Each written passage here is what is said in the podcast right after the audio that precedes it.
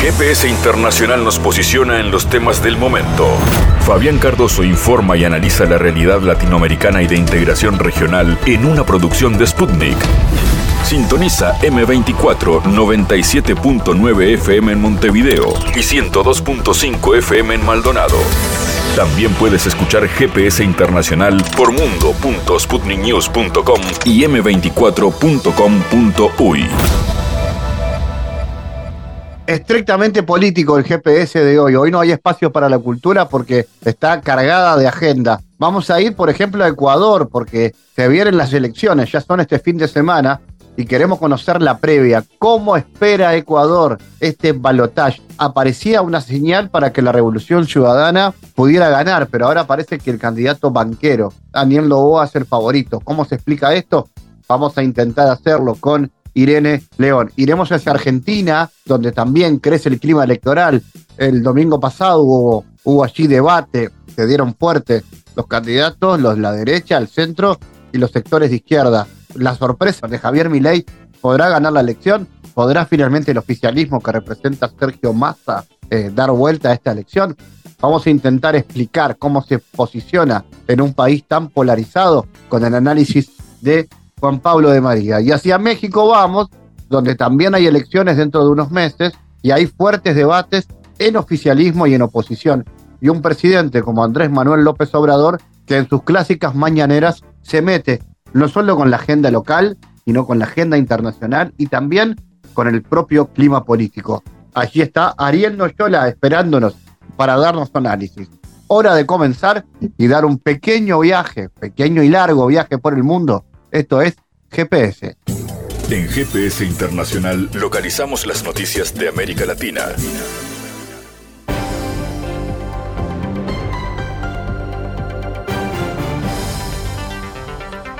Espacio ahora de noticias.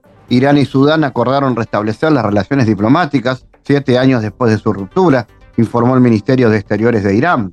La República Islámica de Irán y Sudán, después de los contactos entre altos funcionarios de ambas partes, acordaron restablecer las relaciones diplomáticas, declaró el ente en un comunicado publicado en Telegram. Precisa que los estados acordaron desarrollar la cooperación en varios ámbitos en beneficio de cada uno, así como garantizar la seguridad y la estabilidad de Oriente Medio y África del Norte. Además, los dos países decidieron tomar medidas para abrir sus embajadas en un futuro próximo e intercambiar delegaciones oficiales para que estudien medidas para la ampliación de la cooperación bilateral.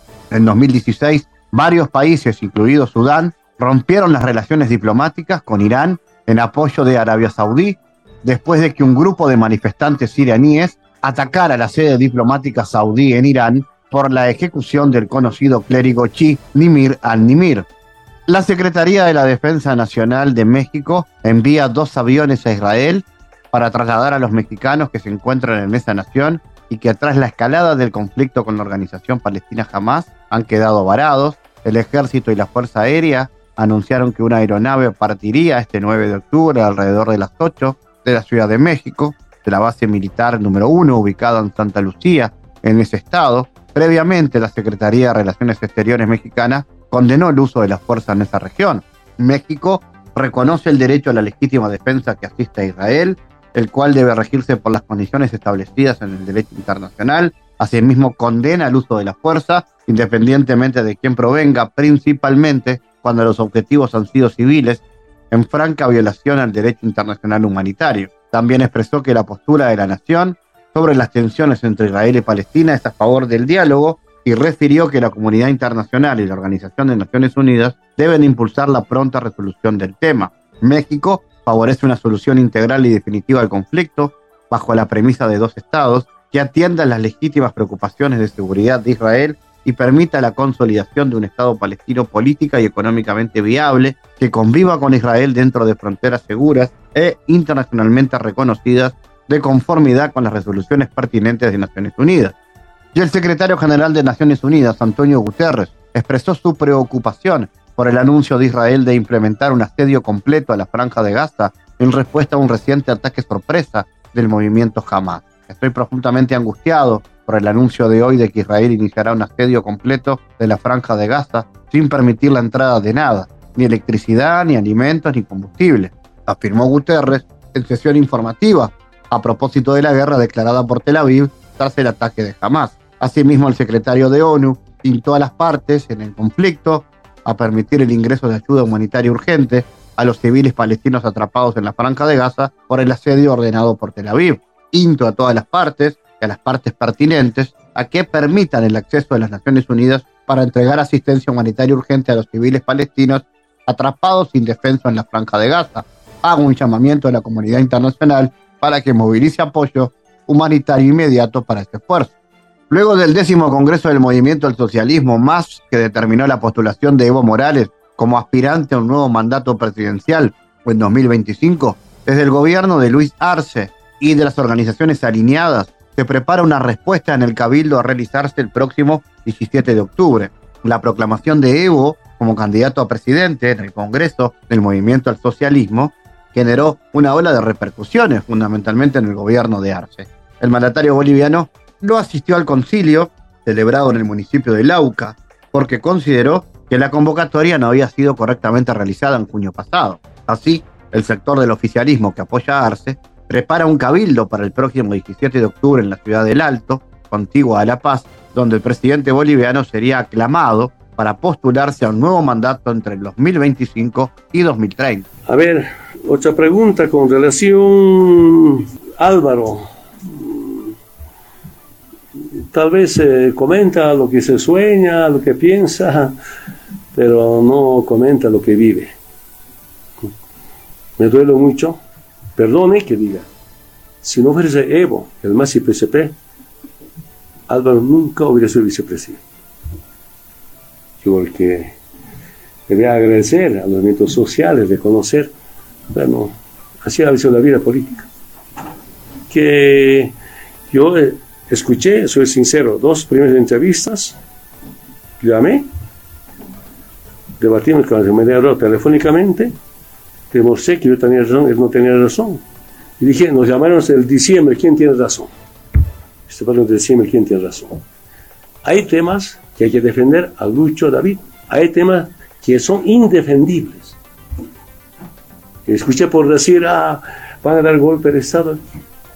¿Quién son los que quieren dar golpes de Estado? Los que protegen la corrupción, el narcotráfico, los que hacen mala gestión. Las decisiones, la federación, la decisión del aniversario del MAS y PCP del 26 de marzo de este año, Lucho que mejore su gabinete para una buena gestión. Es la posición del MAS de todos, que haga buena gestión.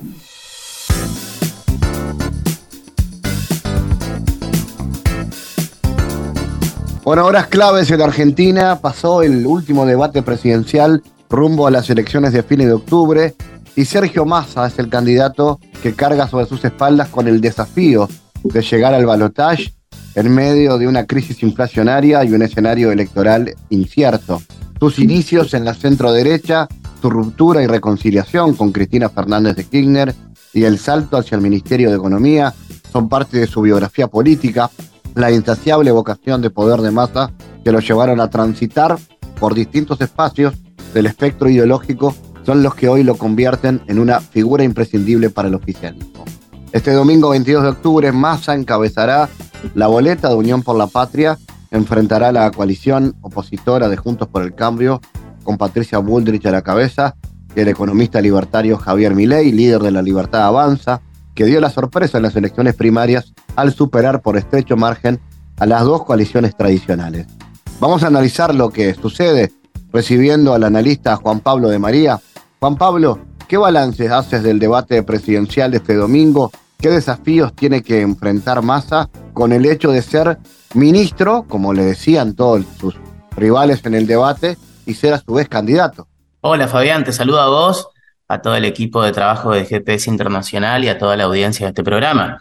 Bueno, yendo al punto para responder tu pregunta, lo que podemos decir del debate de ayer domingo 8 de octubre es que fue un debate con más tensión, como decimos aquí en Argentina, más picante en comparación con el debate anterior, por los temas que se trataron, sobre todo la cuestión de trabajo, producción, creo que fue ahí donde se volvió más álgido.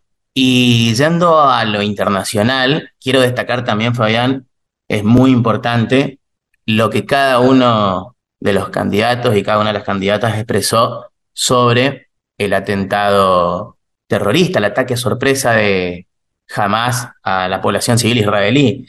En esto hay que destacar que todos, excepto Miriam Bregman, la candidata presidenta del Frente de Izquierda, que fue la única que se expresó al respecto de una manera, desde mi punto de vista, la más apropiada, eh, sin caer en un seguidismo o en un obsecuentismo pro-occidental como el resto de los candidatos, eh, en cuanto a que destacó justamente que no se trata solo de condenar el ataque sorpresivo terrorista de Hamas a la población civil israelí, sino también de destacar y bregar por una Palestina libre, con un Estado soberano, independiente, y en ese sentido eso me pareció algo muy importante en el debate, porque también hablando del debate no se le dio importancia a la cuestión de relaciones exteriores, política exterior, y eso se debe, Fabiana, que aquí en Argentina la cuestión de la política interna, también conocida como doméstica, es muy fuerte, es muy preponderante, y en ese sentido no quiere decir que no se le dé importancia a la política exterior, sino que la misma queda relegada a un segundo plano. Y esto se nota mucho en esta actual campaña electoral por la presidencia de la nación, donde por los problemas que tenemos aquí internos en nuestro país, en Argentina, los candidatos y las candidatas se centran mayormente en problemas como la inflación, eh, la pobreza, que sigue creciendo, la informalidad laboral, la falta de productividad, de, vale la redundancia, el aparato productivo nacional, tanto desde lo público como desde lo privado. Entonces, en ese sentido, el debate nuevamente, por más tenso o como decía picante que se puso ayer en la segunda instancia, aún así estuvo muy centrado en cuestiones de política interna, eh, en lo que hacen a, las problemáticas que tiene la Argentina actualmente. Y aún así, hay que destacar también que hubo réplicas de cada uno de los candidatos a lo que expresaba el otro, y eso también lo hizo muy interesante al segundo debate presidencial o, de los candidatos y candidatas a, a, presidente de la nación, porque justamente es lo que, lo que da cuenta de un real debate, que pueda justamente trascender el ámbito del diálogo y poder disputar ideas, propuestas en cuanto al proyecto de país que tiene cada uno y cada una. Aún así también para concluir con mi respuesta a tu pregunta, Fabián, el candidato Sergio Massa, desde mi punto de vista, fue el que más se centró en ideas y propuestas en comparación con el resto de candidatos y candidatas. Sí, eh, decía Juan, en ese marco, ¿cómo, cómo estás viendo el crecimiento de, de, los candidatos más de corte liberal y de perfil outsider, como se presenta mi ley? ¿Qué, qué escenario hay para eso? Sí, sí, sí. Es como decías, en el caso de mi ley, él se presenta como un outsider de corte liberal, netamente, eso es eh, indudable a esta altura porque lo ha dicho él, no solo sus seguidores. Y también vale hilar fino al respecto del concepto y la práctica del outsider, porque en el caso de Milley no es un mero outsider, ya que él desde hace varios años está en la política y desde hace casi dos años tiene un cargo, es diputado nacional, es, es este, congresal o parlamentario, y en ese sentido ya no es un outsider con todas las letras, Javier Milei. Aunque él se presente de esa manera, se venda como tal. Y en cuanto a el corte liberal de este candidato, bueno, el liberalismo, Fabián, es muy amplio en su teoría y su práctica. De hecho, aquí en Argentina hay liberales que no concuerdan para nada con Milei, hay otros que en algunas cosas sí, en otras no. Eh, por ejemplo, un liberal reconocido, como es aquí en la Argentina el economista y también político Carlos Melconian, ha planteado más de una vez, digamos, que las propuestas de mi ley en cuanto a lo económico, más puntualmente la dolarización, es una quimera, es algo irrealizable fácticamente, ya que si se la realiza, los más perjudicados van a ser los trabajadores y las trabajadoras, corren el riesgo de que se les licúe el sueldo, de que ganen mucho menos de lo que vienen ganando, que como bien lo dijo, no es mucho, y por supuesto que más allá de estas expresiones, de estos exponentes del liberalismo aquí en Argentina, mi ley representa y es el portavoz y hasta líder de una parte del liberalismo en Argentina que sigue las ideas de Murray Rothbard, un teórico estadounidense del siglo XX, que tuvo su etapa de auge en la década del 70, en Estados Unidos y más allá de dicho país, que ya en ese tiempo pregonaba por un Estado mínimo, un anarcocapitalismo, que son las ideas que hoy en día replica Milley y que las ha extendido, expandido, popularizado y hasta masificado, y que este, se ha hecho un gran eco en la sociedad argentina.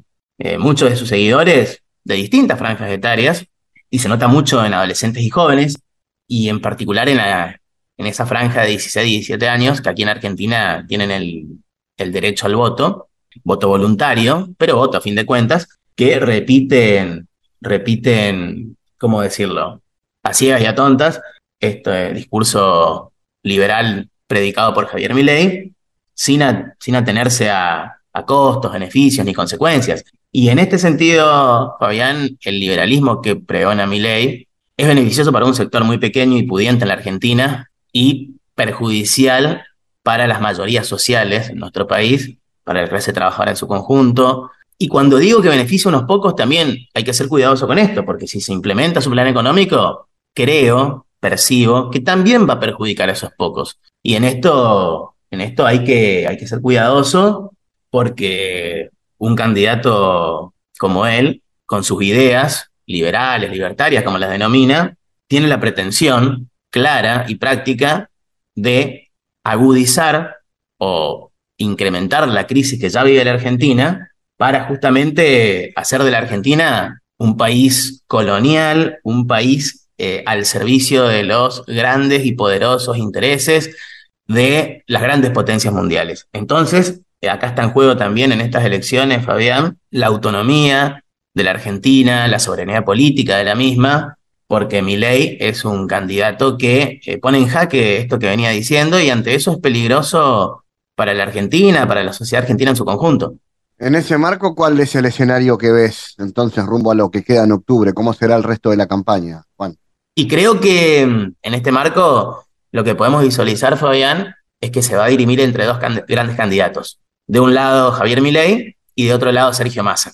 Creo que ahí, ahí va a estar la gran, la gran disputa electoral por la presidencia de la Nación Argentina. Son los dos candidatos este, que más intención de voto tienen. No nos olvidemos que en las PASO, en las primarias abiertas, simultáneas y obligatorias del pasado 13 de agosto, Milei salió primero y Massa salió segundo. Y Milei salió primero con una diferencia alrededor de 8 puntos con respecto a, a Massa que salió segundo. El escenario en ese sentido electoral por la presidencia de la nación está muy complicado y están en juego dos proyectos de país. Uno liderado por Massa, que va por el lado de la justicia social, la soberanía política, la independencia económica, que apunta a la inclusión de las mayorías sociales y de una mejor calidad de vida para la población en su conjunto, por la productividad, por más y mejor empleo, por el no alineamiento ciego y acrítico con ninguna potencia internacional. Y por otro lado, el proyecto de país liderado por Milei, que apunta a todo lo que decía antes y que reforzando lo que esgrimía, Milei pretende un país para pocos, no un país para todos, aboga y pretende por, por un país con, con menos independencia o directamente por un país dependiente de las grandes potencias mundiales, pretende un país con menos igualdad, con menos derechos, pretende un país donde la mayor parte de la población viva en la indignidad, en la pobreza, y eso, eso lo hace justamente merecedor, digamos, como decía, del mote de un candidato a presidente peligroso. Y hay antecedentes al respecto de esto en nuestra región como en otras partes del mundo, y más allá de los antecedentes, cada uno tiene sus particularidades que lo hace distinto al otro. En el caso de Milei es un emergente más de esta oleada internacional de mm, candidatos a presidente de derecha o neoderecha, reaccionarios conservadores o neoconservadores, o como queramos llamarle, Fabián. La cuestión es que, volviendo al punto, retomo esto que decía. La Argentina de aquí al 22 de octubre va a elegir entre dos proyectos de país, o el liderado por Massa o el liderado por Milei, y, y aún hay mucha incertidumbre al respecto de quién va a ser el ganador, porque tampoco se sabe con certeza o certidumbre si se va a definir el próximo 22 de octubre en elecciones generales o el 19 de noviembre en segunda vuelta. Estaremos atentos, Juan Pablo, a lo que va a ser el cierre de esta campaña. Gracias, Juan Pablo de María, por su análisis. Gracias a vos, Fabián, y a todo el equipo de trabajo de GPS Internacional. Analizamos los temas en GPS Internacional.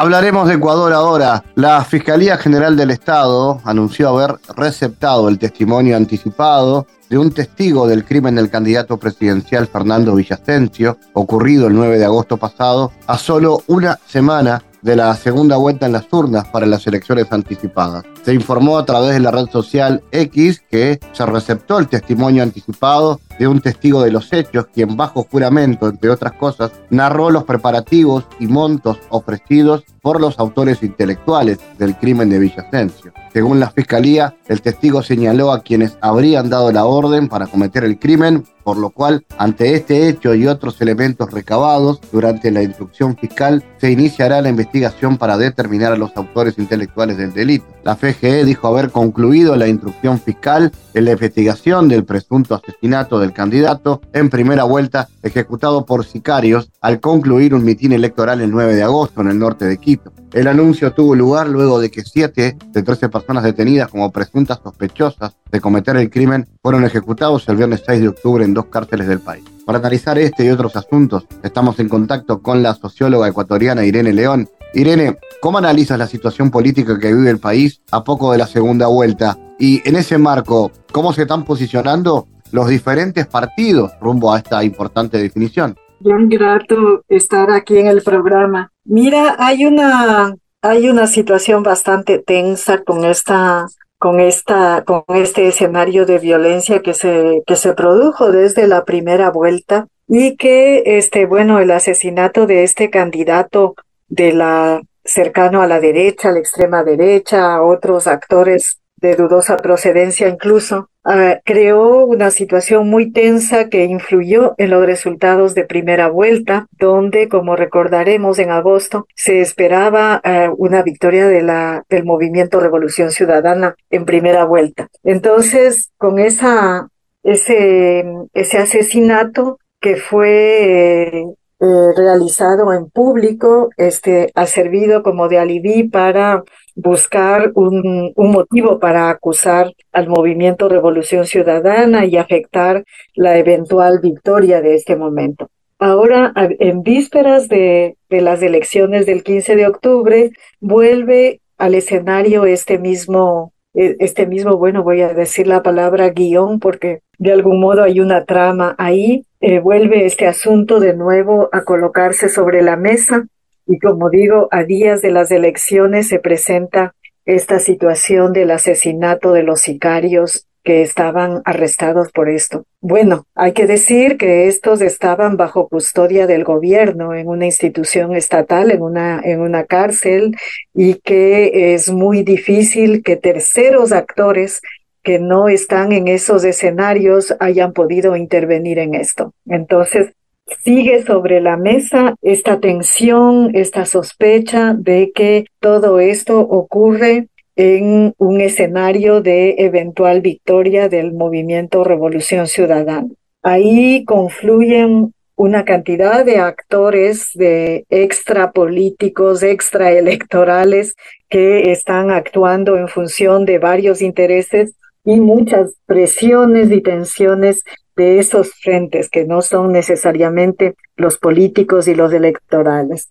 Así que con esos antecedentes, con este momento de, tensión por esto y otros que están en el escenario, eh, las elecciones van a celebrarse el 15 de octubre y se habla de un empate técnico, como digo, en el que intervienen todo tipo de actores que no son necesariamente los políticos y no necesariamente los electorales. En ese marco, ¿cómo está el proyecto de Revolución Ciudadana? ¿Cómo llega a esta elección y a este balotaje?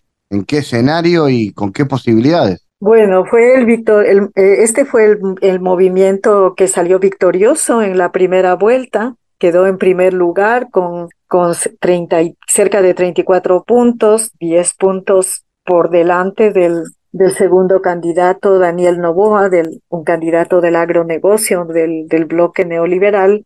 Y, y, bueno, este, esta diferencia es significativa, pero en estos días en los que ya se han cerrado las encuestas electorales, se habla de un empate técnico. Ahí hay que decir que depende de la encuestadora que arroja sus datos, se expresan diferencias que pueden ir de un punto a cinco puntos incluso, pero eh, eh, sin duda eh, se habla de una posibilidad de victoria del movimiento Revolución Ciudadana, que como dije, primero es el único movimiento político con, con una agenda programática en esta contienda electoral y, y luego este con una movilización de, de fuentes organizadas, de masas del pueblo, que han garantizado, de hecho, que llegue hasta esta posición hasta ahora. No obstante, los obstáculos antes mencionados, a más de los obstáculos que ponen en el escenario seis años de lawfare, que han sido uh, como condición necesaria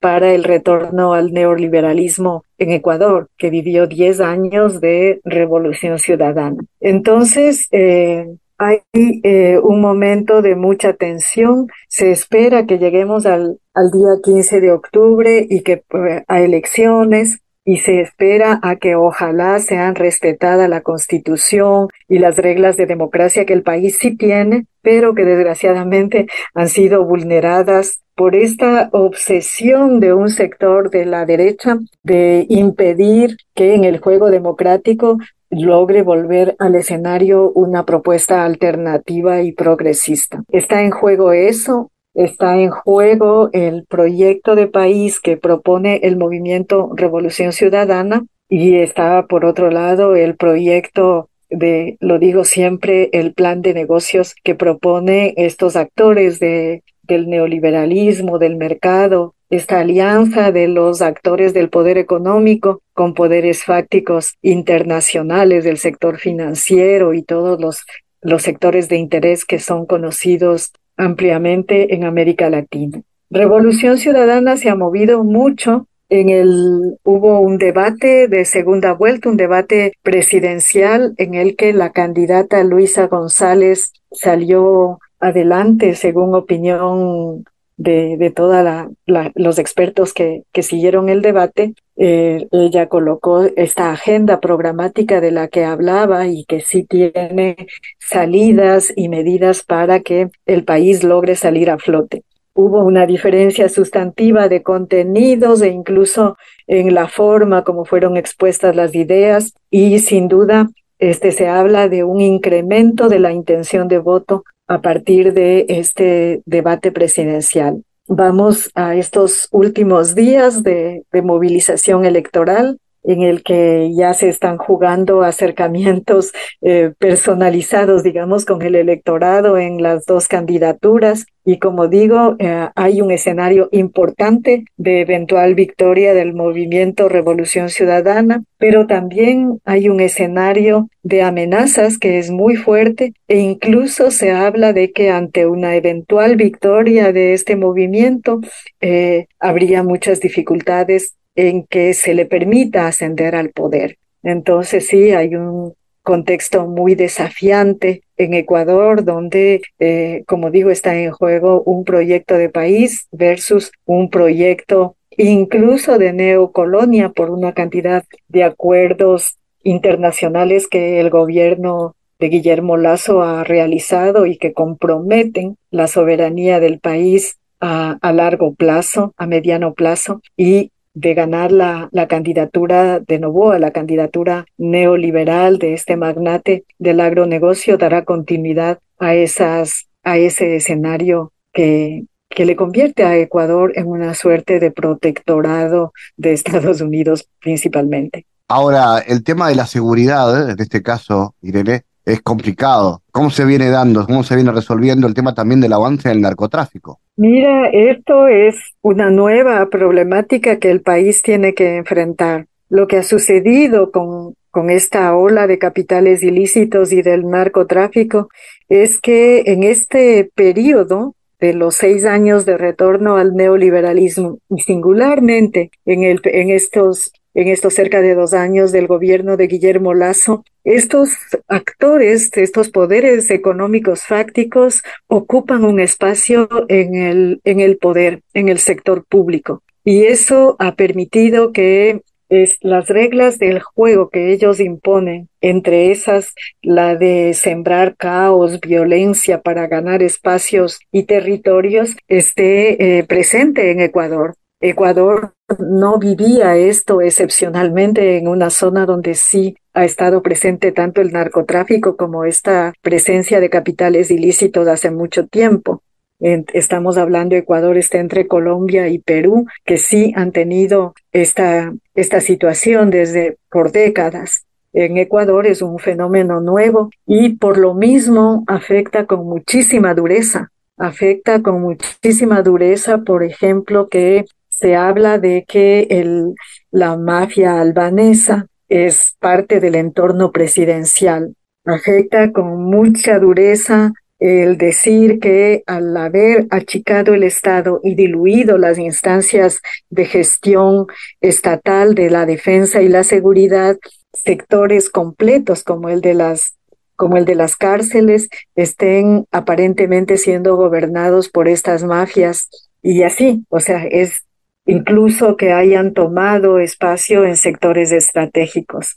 Es una situación muy delicada para el país y por eso es muy importante que la propuesta de, de Luisa González del movimiento Revolución Ciudadana habla de la urgencia de reinstitucionalizar el país, de volver a que el Estado tenga la potestad no solo de, de, de aplicación de la ley, sino de defensa de, la población, de los derechos humanos y de que tenga rectoría en los sectores de seguridad y defensa. Entonces, claro, ahí hay un, un reto enorme con esta cuestión de, de cómo volver a una reinstitucionalización, al respeto de los derechos humanos, a unas reglas de la democracia en un país en el que se ha buscado a crear este ambiente de caos con actores de este tamaño eh, presentes incluso, como digo, en las instancias públicas y en el poder.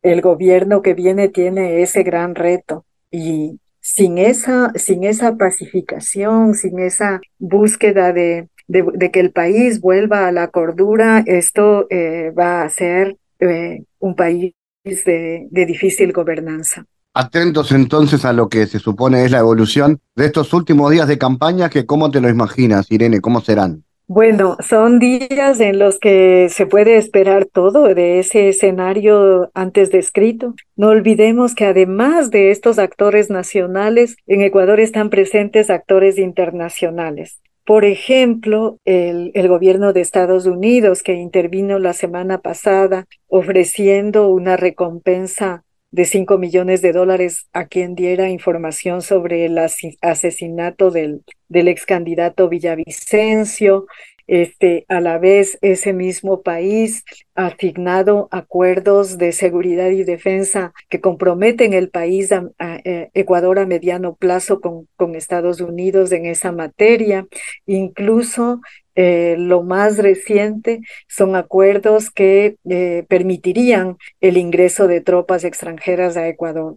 Entonces son unos días, como digo, de mucha, de mucha tensión y a la vez este, también hay esperanza en el país de que, de que pueda eh, ganar la sensatez y de que el país pueda volver a su institucionalidad, a, a, respetar su constitución y que pueda reconstruir esta noción que tiene el país constitucionalmente, que es la del buen vivir, que es una forma de convivencia completamente en las antípodas de lo que estamos describiendo que sucede en estos días de caos y de tensión en, que, que han que han sembrado actores políticos y económicos concretos en el país. Este, personalmente creo que se va a lograr superar.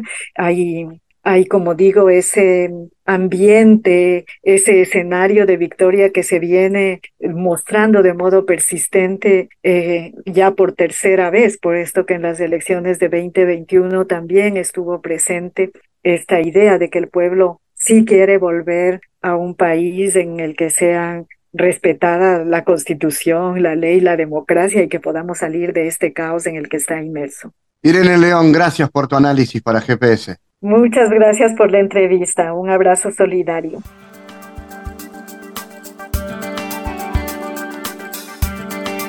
Bueno, el presidente de México, Andrés Manuel López Obrador, anunció que asistirá al Foro de Cooperación Económica de Asia-Pacífica, APEC, que se celebrará en noviembre en Estados Unidos, tras reconsiderar su anterior negativa a concurrir debido a la falta de relaciones diplomáticas con Perú, que recibirá la presidencia rotativa del grupo. El 14 y 15 de noviembre vamos a estar en San Francisco, en California. Es que tenía dos opciones. En Washington para los días 12, 3 y 4 y San Francisco. Y opté por San Francisco porque nos importa mucho la relación económica comercial, la reunión del Pacífico y Asia. Lo replanteé. No voy a estar mucho tiempo, afirmó en conferencia de prensa. El 21 de septiembre pasado, el mandatario anunció que eh, no acudiría a este viaje por la presencia de Perú. Vamos a analizar este y otros asuntos. Estamos en contacto con el analista mexicano Ariel Nochola. Ariel, ¿cómo analizas la situación política en el país a un año de las elecciones? ¿Y cómo visualizas la pugna interna en el oficialismo por la candidatura presidencial? Claro, pues en primer lugar me parece, Fabián, que las tensiones políticas aparentemente se han amainado, ya que eh, Claudia Sheinbaum, quien era jefa de gobierno en la Ciudad de México, eh, pues fue designada como la, la coordinadora de los trabajos de la denominada Cuarta Transformación, que pues digamos en términos tácitos, pues es la candidatura a la presidencia de la República para 2024, se hizo con esa candidatura. Entonces, hasta el momento lo único que, se sabe, pues es de que Marcelo Ebrard, ex canciller de México, presentó un recurso de inconformidad ante eh, el partido oficial, ante Morena, y está a la espera de una respuesta. Al mismo tiempo, Claudia Sheinbaum, bueno, ha venido recorriendo el país durante los últimos días, se ha venido reuniendo con distintos grupos, con empresarios, incluso ha sido criticada también porque se ha reunido con grupos religiosos, concretamente grupos evangelistas, al mismo tiempo ha establecido contacto con integrantes del Partido Revolucionario Institucional, con el PRI, también con integrantes del PAN, y ha sido objeto de críticas, Fabián, porque eh, en esta coyuntura Claudia Sheinbaum ha dicho que todo, toda persona es bienvenida siempre y cuando eh, apoye el proyecto político que ella está, eh, digamos, tiene el objetivo de relevar al presidente López Obrador el próximo año, pero queda la duda realmente de eh, estas alianzas, estos pactos que ella establezca con estos distintos grupos, pues qué tanto le permitirán efectivamente dar eh, continuidad a este proceso de cambio o si por el contrario hablaríamos de una de un relevo mucho más acotado eh, en comparación con el mandato del presidente López Obrador. No obstante, repito, me parece que las tensiones, a excepción de, de, esta, de esta inconformidad de Marcelo Ebrard, pues se han amainado, prácticamente todos los integrantes del partido oficial se han sumado a apoyar la candidatura de Claudia Sheinbaum. Al mismo tiempo, la oposición, todo parece indicar, Fabián, que se ha descalabrado, porque la semana pasada se publicaron distintas encuestas, distintos sondeos, y Xochitl Gálvez, la candidata de la oposición, pues aparece por lo menos 30 puntos porcentuales debajo de las preferencias de Claudia Sheinbaum. De ahí que incluso varios analistas políticos estén eh, planteando que en última instancia los partidos políticos de este frente podrían inclinarse por otra candidatura, porque todo parece indicar que este eh, llamado efecto Xochitl, que tuvo lugar en los últimos dos meses, pues realmente fue ficticio y que eh, pues la senadora por el Partido de Acción Nacional no ha conseguido repuntar, no ha conseguido robustecer sus preferencias de cara pues a menos de un año de la elección presidencial. Ariel, ¿Cómo ha llevado el gobierno de López Obrador la conducción económica del país? ¿Cómo ha repercutido en esto las negociaciones respecto al tratado con Estados Unidos? ¿Cómo viene esa relación bilateral? Bueno, la economía me parece que realmente el enfoque de, del presidente ha sido bastante moderado. Hay que recordar que la mayor parte de su programa eh, pues, eh, económico estuvo sustentado en el apoyo de distintos programas sociales hacia las capas de menores ingresos en México. Sin embargo, hay que destacar pues que eh, hubo una pandemia que tuvo impactos en escala mundial. México no fue la excepción. Y pues en ese contexto hay que destacar que el objetivo que él se había planteado de crecer por lo menos a cuatro puntos porcentuales anualmente, pues es un objetivo que realmente no se va a cumplir, ¿sí? No, no existe la, la posibilidad de que eso se cumpla. Aún con ello, hay que destacar que también, de acuerdo con los datos oficiales, eh, durante su sexenio se observa una reducción importante de la pobreza, se observa también una reducción eh, menor, pero también significativa de la desigualdad. Y esto es producto, de acuerdo con distintos estudios, a que ha habido una transferencia masiva, como nunca antes, de recursos públicos vía, repito, programas sociales.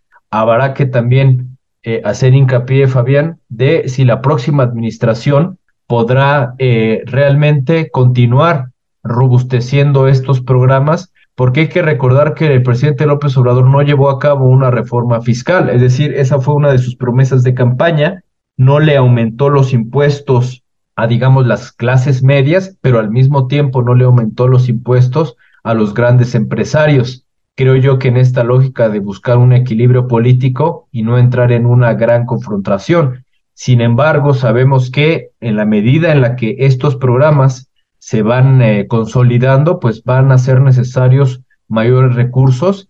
Y en este contexto hay que destacar que Claudia Sheinbaum ha dicho que ella eh, no, no, no desea tampoco llevar a cabo una, una reforma fiscal. Entonces creo yo que va a ser bastante interesante ver realmente cuál va a ser el margen de maniobra que va a tener el próximo gobierno en caso de que Claudia Sheinbaum termine ganando la presidencia y en ese contexto sí efectivamente mantenerse con un tono bastante moderado como fue el caso del gobierno del presidente López Obrador será suficiente.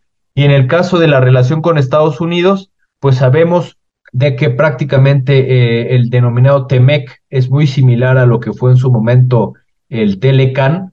Eh, hay pugnas todavía en marcha, hay que destacar esta pugna eh, ya en, en, eh, por parte de Estados Unidos porque no están de acuerdo con que México reduzca la importación de glifosato. Ellos ya iniciaron una controversia, incluso también la semana pasada un juez de, falló a favor de algunas de estas empresas. Entonces, realmente ahí también creo yo que hay una barrera importante en términos de que hay, por una parte, objetivos de política pública, concretamente el fortalecimiento del campo, concretamente el fortalecimiento de una agricultura libre de agrotóxicos altamente peligrosos, pero por otro lado tenemos la agenda de las grandes corporaciones estadounidenses que no están de acuerdo con este tipo de políticas y que por eso han escalado la confrontación. Hasta el momento, Claudia Sheinbaum no ha hecho ningún comentario sobre la relación con nuestro vecino del norte.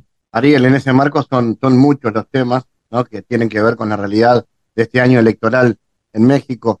Eh, los lineamientos en la política exterior, la proyección hacia América Latina, ¿qué posiciones ha defendido el gobierno respecto a los casos de Perú y Bolivia, por ejemplo? Bueno, sabemos que políticamente el gobierno de México pues se pronunció en contra de lo que ocurrió en Perú, este golpe parlamentario contra el presidente Pedro Castillo, y en Bolivia, pues que mostró un decidido apoyo frente a, a, la embestida en contra también del presidente Evo Morales. Eso en el plano de la política. También hay que destacar, por ejemplo, sus insistentes llamados a echar abajo el bloqueo contra Cuba, eh, al mismo tiempo un llamado persistente a favor de la unidad de la región.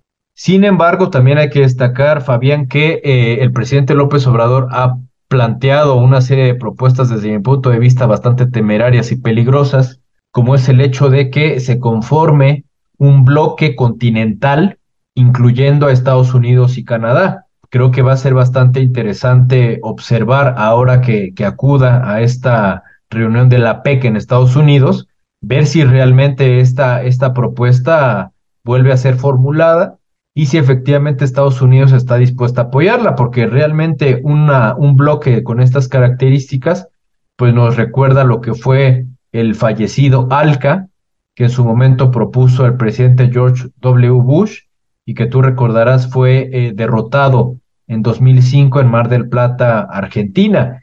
Entonces, realmente yo te diría que es una política exterior, eh, por una parte sí, a favor de la soberanía, a favor de la libre autodeterminación de los pueblos, a favor de eh, la solución pacífica de las controversias, pero por otro lado sí me parece que en el plano económico político por momentos parece muy cargado hacia Estados Unidos. Ariel Noyola, gracias por tu análisis para GPS. Gracias, hasta luego. El mundo en GPS internacional. En diálogos geopolíticos analizamos diversos asuntos que atañen a la política mundial, desde el abordaje de los ámbitos multilaterales de articulación política a nivel global hasta las cualidades y los propósitos de las configuraciones regionales, tanto en América Latina así como en otras regiones. Nuestro objetivo es poner foco a una gran diversidad de temas que atañen a la geopolítica en el mundo contemporáneo. Para eso vamos a recibir a Santiago Caetano aquí en GPS. Bienvenido Santiago. ¿Cómo te va Fabián? Continuando con lo que expusimos ayer, dado que la sociedad internacional está asignada por su heterogeneidad, interdependencia y complejidad, con la llegada del neoliberalismo y la consiguiente internacionalización de los mercados financieros desde comienzos de los años 80, el sistema internacional debería pensarse en clave global. La intensificación de los procesos transnacionales, así como la acelerada expansión del capitalismo tras el fin de la Guerra Fría, derivaron en el ocaso de la pugna geopolítica bipolar y dio lugar a un nuevo orden geoeconómico que ubicó a los Estados Unidos en una posición de preeminencia. Bueno, como ejemplo de lo que se dio en los años 90, a partir de la aceleración de la globalización, por medio de la cual se intensifican las relaciones económicas, políticas y sociales, eh, se producen una serie de cambios estructurales a nivel de los procesos productivos que han condicionado la respuesta de los estados y los procesos de integración. Dichos procesos se han caracterizado por la desnacionalización de la producción, así como por la nueva organización del trabajo, lo cual ha promovido una reconceptualización de los ámbitos de poder, tanto a nivel local como regional. En este nuevo contexto de intensificación de las relaciones transnacionales, reviste particular importancia el rol de las empresas transnacionales como actores relevantes en la diversificación y traslado de sus cadenas productivas en distintos países, siendo la mayoría de ellas provenientes de Occidente. Se destaca entonces su incidencia en relación a un importante crecimiento del comercio exterior, así como de los movimientos de personas a través de las fronteras y una mayor circulación de la información. Bueno, más adelante continuaremos hablando de este tema. Gracias Santiago por tu aporte a GPS Internacional. Gracias Fabián, hasta la próxima.